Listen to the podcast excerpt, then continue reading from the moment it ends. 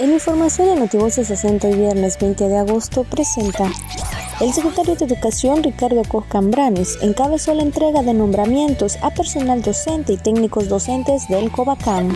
Listo el Consejo General del Instituto Electoral del Estado de Campeche para cumplir con la determinación de la Sala Superior del Tribunal Electoral del Poder Judicial de la Federación y coadyuvar con el recuento de votos. Al ordenar la sala del Tribunal Electoral del Poder Judicial de la Federación el reencuentro de votos a la gubernatura de Campeche, el INE informó que será el 25 de agosto del presente año a partir de las 9 a.m. a través de sesión interrumpida. La Secretaría de Protección Civil del Estado invita a la población a participar en el concurso mensual en su modalidad virtual denominado Análisis de Riesgos Internos y Externos el próximo 27 de agosto de 10 a 1 de la tarde.